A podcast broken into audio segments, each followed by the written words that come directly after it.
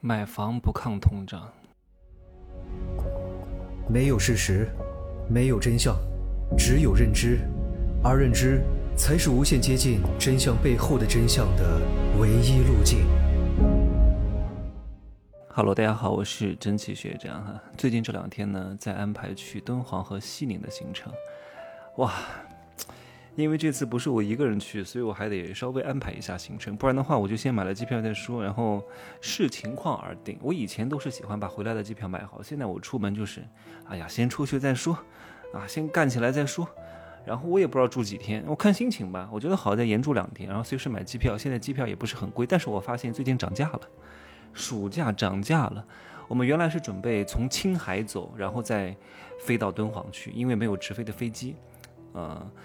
而且这次呢，也不是我一个人去哈，和那个刚刚买了七百万房产的美女男人去啊，就是一年要花五十万在自己脸上的，他特别暧昧，他每次，哎呀，他每次跟他见面呢，他都得问，你看我是不是我的下颌线又清晰了？哎，你看我是不是又年轻了？哎，你看我是不是没有皱纹？你看我是不是看着比你小很多？啊，你看我是不是？你看，哎呀，你看把我的鼻子拍出来呢，他的鼻子做过啊，然后。可是我觉得没必要这样哈，就是你可以适当的保养，可是你非得追求五十岁脸上没有一片皱纹啊？如果我知道这个人已经六十岁了，他说脸上没有皱纹，对吧？没有皱纹不代表这个人就一定看着很年轻。你知道有时候年轻是一种什么感觉吗？是一种向上的气息，对吧？有些人就是看着皮肤也很好，但是也没有皱纹。然后各个方面看着好像都还挺好的，但是你一看就能看得到他的岁数，因为有一种向下的感觉。这种感觉呢，只可意会不可言传。你可你可以好好去看一看，有些人保养的很好，但是你还是可以看得出来他已经五十岁了。他脸没有皱纹，但你觉得他很老，就是这种感觉。这种感觉你是很难隐瞒的。第一，你的眼睛可能变浑浊了；第二，你丧失了那种青春向上的气息。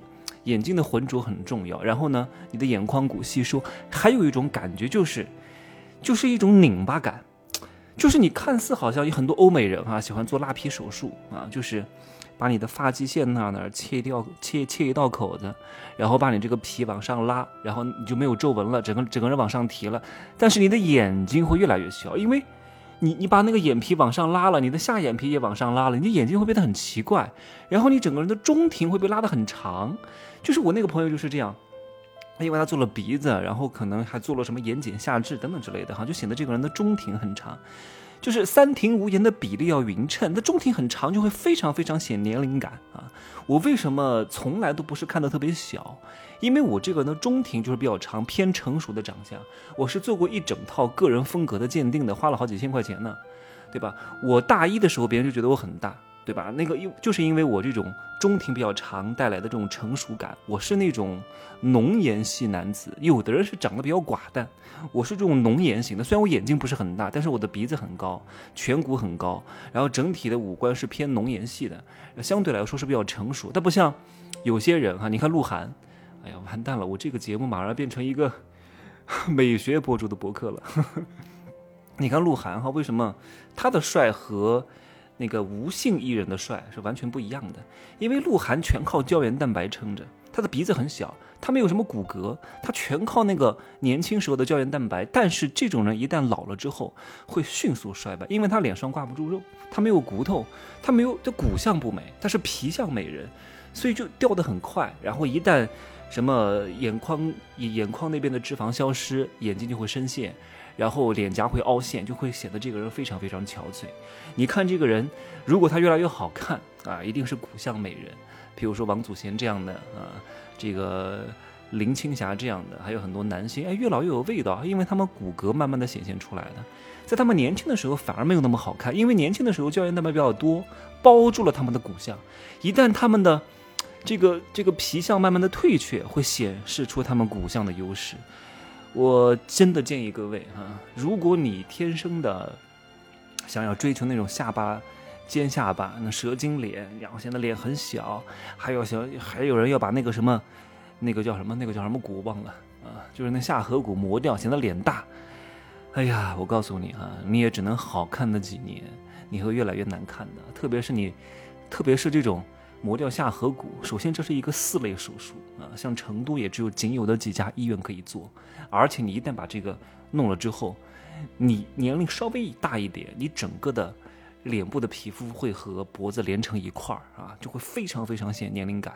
所以你好看也就那两三年。这两三年之内呢，如果啊你没有好好的去把它变现，那你这个钱是白花了。做一个这样的手术不便宜的。至少得十二万起，对吧？而且风险非常非常之高，因为这个手术难度很大，啊，要一点一点消，然后恢复期也非常非常之长，啊，不建议这样子，啊，没必要。为了青春短暂的那几年，耗费自己一生，何必呢？天哪，我我发现我讲这个面部讲了五分多钟，哈，赶紧拉回来，扯到我的正题上来，哈，我讲到我们去敦煌要中转西宁，跟这种贵妇姐姐出去呢。事儿多得很啊！订航班呢，必须要十一点以后，因为天府机场很远啊，他必须要睡懒觉。然后呢，必须要是大飞机。我说短途没有大飞机啊，一个多小时而已，不可能有大飞机的啊！你还指望空中巴士 A 三二零啊？啊不，好像是 A 三二 A 不 A 三八零哈，没有这种大飞机的。他说中型飞机呢，必须要有公务舱啊，不然的话他不坐，他必须要坐公务舱。我说就这一个多小时，你何必呢？你钱多的烧得慌？一个经济舱不可以吗？对吧？我是招行百夫长白金卡，我带你走那个快速安检通道，我带你享受地面服务都没有问题的。你为了这个机上的一个多小时，通常那种中型机也不是特别好的那种公务舱的座位，也就是大一点而已，又不是那种环形的反鱼骨式的那个全包裹式的，也不是，就是椅子大一点，然后给你点吃的，甚至连餐食都没有，因为航程太短了，给你发瓶水，一包花生米，但是你要为这个东西多付出百分之三百的溢价，比如说经济舱三四百。这个头等舱打个两三折，都得九百到一千二左右，通常也不可能很少打两三折，一般都是一千七八百左右，何必呢？对吧？你有这个钱，对吧？你补贴一下我去住那个 好一点的酒店，多好，能住二十四小时，是不是？我是穷人思维。但是有一点啊，我还是非常非常佩服他的哈，他的及时行乐的精神比我还充足。他不是买了一套七百多万的房产吗？这个房产在成都市场来说已经算是高端了，已经算是很贵了哈。呃，他买的这个房产呢是住宅式公寓。来，我的问题来了，请问住宅式公寓是住宅还是公寓？来，思考一下，回答一下哈。你别看我讲的东西啊，五马扬西的啊，不着调的，我还要普及很多东西的。住宅式公寓是公寓还是住宅？来，来，三二一，答案出来了吗？住宅这个土地性质呢，它分公寓啊，纯公寓啊，商住的，四十年产权的，还有一种叫住宅式公寓啊。我以前节目当中专门讲过这个课题。住宅式公寓它本质上是住宅，七十年产权啊，也是纳入限购的名额。然后呢，贷款也是按照住宅来走啊，然后呢，交易的税费也是按照住宅来走，只不过是因为它的。这个采光啊，日照的原因导致日照不是很充足，所以呢就变成了公寓啊，也是供气的。那还有一种呢，就是纯住宅啊，纯住宅这三种类型的。然后他买这个，我说你买这个可能未来在流通性上会差一点，他说无所谓，我不准备流通，我就是要自己充分享受。他说你也跟我讲了，我活不长。我说你经常喝酒。然后经常做全麻手术，确实可能到五十多岁 就已经阿尔茨海默症了哈。他说无所谓啊，我就趁着年轻赶紧享受享受。然后呢，他还花八十万要把这个精装修的房子再次装修一次。为什么？充分享受当下。他说他不会买新区的。他说他连未来两三年之后交房的期房他都不会买，因为等到那个时候要等很久，年龄也大了，必须要趁早享受。你看这个观念。对吧？我其实我也不会买新区的，为什么？比如说成都的天府新区啊，真的，我前两天刚去那儿去了一趟麓湖那，我的天哪，那里真的是鸟不拉屎啊！我感觉那里的房产炒得很高的，有些高端楼盘卖一千多万的，像蔚蓝卡地亚在那个麓湖附近啊，生态园区很贵的，可能未来是会发展，但是你可能要等二三十年之后，那边人气才慢慢的起来，对吧？我为了为二三十年之后。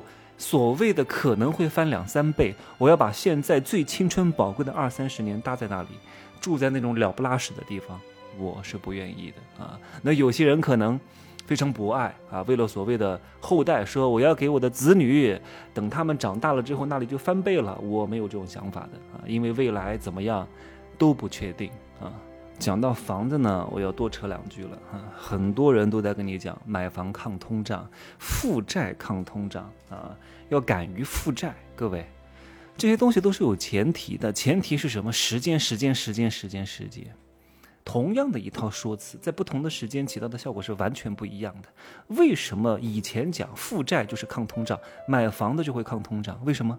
因为以前的前提是房子在持续上涨，对吧？我举个例子好了。譬如说，你一年的收入，今年哈是十万块钱，你跟银行借了一百万，哎呀，你觉得这个贷款好多啊？但是呢，接下来的两三年通胀了，你的年收入因为通胀从十万变成了五十万，这个时候你依旧从银行借的是多少钱？一百万，你是不是觉得这个时候，哎呀，我现在年收入五十万，一百万不是很多了？各位，这个时候负债才有可能抗通胀。但是我想问你，如果你的收入没有增加？十年过去了，你的收入还是十万，请问你这个负债是抗通胀还是负债？各位，恒大为什么凉凉？不就是因为收入没有办法覆盖负债了吗？就跟你买房是一样的，对吧？你房价不涨，就跟你工资不涨一样，你的借款都是一样的，而且每年还有利息，对吧？你如果一年能够房子涨个百分之十、百分之二十、百分之三十，那你这个房子就是抗通胀的利器。你知道最火的时候，二零一五年那个时候在上海买房，有大量的买家卖家毁约的。今天卖了啊，第二天就不想卖了啊，毁约了，顶多赔你二十万。但他为什么愿意赔你二十万？因为一夜之间这一千万的房产涨了百分之八，他能够多挣八十万，赔你个二十万，他还净赚六十万，所以他就要毁约，对吧？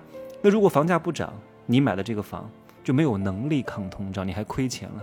你看恒大储备了两万亿的地，但是地价不涨，但是这两万亿的地呢没有升值。但是它的负债是有利息的，这个利息你知道多少钱啊？两万亿的利息是多少钱？所以就成了压死骆驼的最后一根稻草。我们看到任何事情都要用四维空间套上去。我在封神课当中说的啊，叫时空角的思维。当你把时间这个维度加进去之后，你会发现解决问题的方式变得豁然开朗了，对吧？因为在不同的时间段之下的答案是完全不一样的。你看之前提出的那个什么说。叫地心说的理论，就以地球为中心，后来又推翻了，变成了日心说，对吧？那后来又推翻了，也不是以太阳为中心的呀，因为太阳之外还有别的边界啊，还有银河啊，银河还有还有那个银河外星系啊，还有什么射手座星系啊，什么人马座星系啊，对吧？那这个星系之外还有可能还有平行宇宙啊，你就没法去得到一个恒定的真理，你只有随着时间的演化。不停的推翻你之前的结论，你才有可能更加接近事实的真相，好吗？但其实也没有真相，就这样说吧。啊，祝各位发财。